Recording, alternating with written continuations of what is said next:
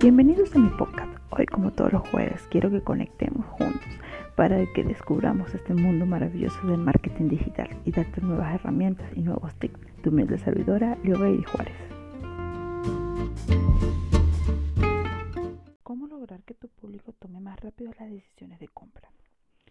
Si ya adaptaste tu empresa a la nueva realidad que como sociedad estamos viviendo, el éxito estará en mejorar tus estrategias de venta que permitan mejorar la confianza, seguridad y preocupaciones de tus clientes. Ahora bien, para potenciar la decisión de compra del cliente debemos 1. Potenciar las ventas en línea. Ejemplo, puedes ofrecer un delivery. 2. Despachos gratis por compras superiores a un monto. Tú decides el monto que convenga a tu negocio. 3.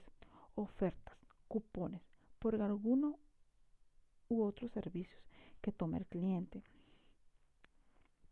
Muchas veces yo recomiendo que por lo menos eh, las ofertas o algunos cupones lo realices por si el cliente ya hizo una compra previa.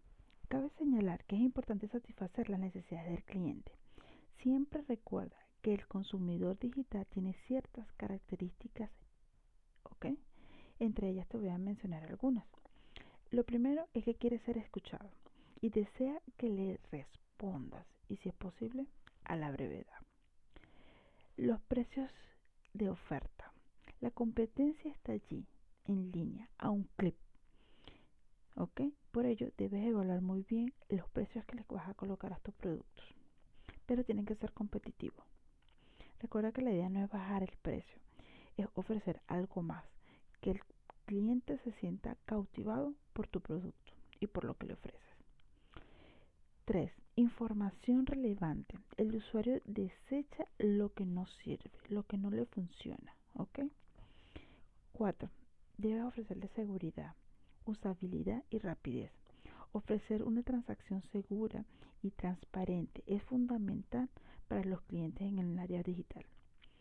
No a las letras pequeñas. ¿Ok? Comodidad, reducir los procesos y espera sobre todo en el área de despacho. Tecnología.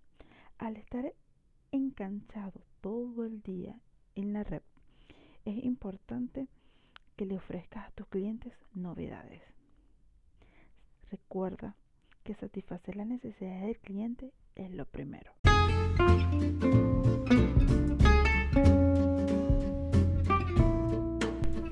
Gracias por haberme acompañado en este maravilloso podcast. Si te gustó, no olvides compartirlo.